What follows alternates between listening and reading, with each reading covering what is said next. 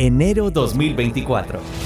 Si usted solo pone reglas y no tiene relación, está conduciendo a la rebelión. Por eso la relación es fundamental. Una relación que nos ayude a mantener el corazón abierto. Prepárate en enero 2024 en Comunidad Osana. Este podcast es una producción original de Comunidad Osana. Cada día tiene su propio afán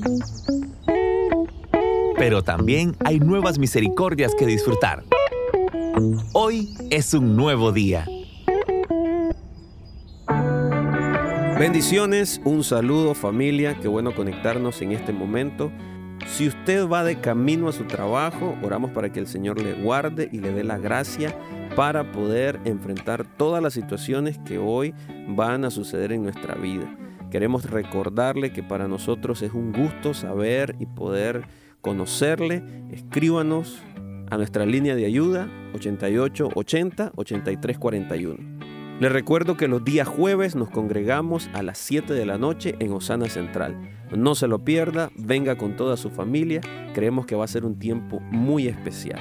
Hoy quiero meditar en una reflexión que lleva por título Hágase la voluntad de Dios. Hágase la voluntad de Dios.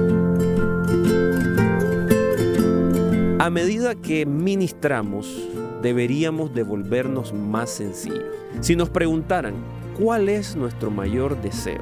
Deberíamos responder, mi deseo es simple, solo quiero que se haga la voluntad que Dios tiene para mí, porque a fin de cuentas su voluntad es buena, es agradable, es perfecta y sobre todo es para mí. Si tuviera una enfermedad, oraría pidiendo ser sanado sin embargo, lo más importante es saber qué Dios desea que hagamos a través de esa enfermedad.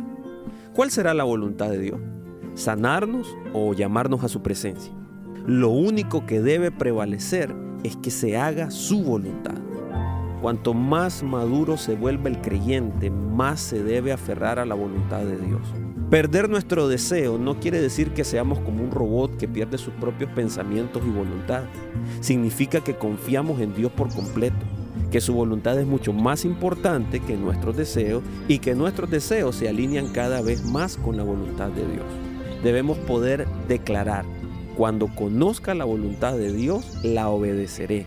Aunque tenga mis deseos, obedeceré la voluntad del Señor que es más grande y clara. Solo quien confía en Dios de verdad puede hacer esta confesión.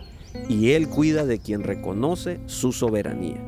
Que Dios le bendiga. Estuvo con usted Moisés Torres. No se olvide de activar la campanita de notificaciones para que usted no se pierda ninguno de nuestros contenidos. Estamos en tu plataforma favorita. Recuerda que puedes escucharnos en Spotify, Apple Podcast, Amazon Music y Google Podcast. Compártelo y sé de bendición a los demás.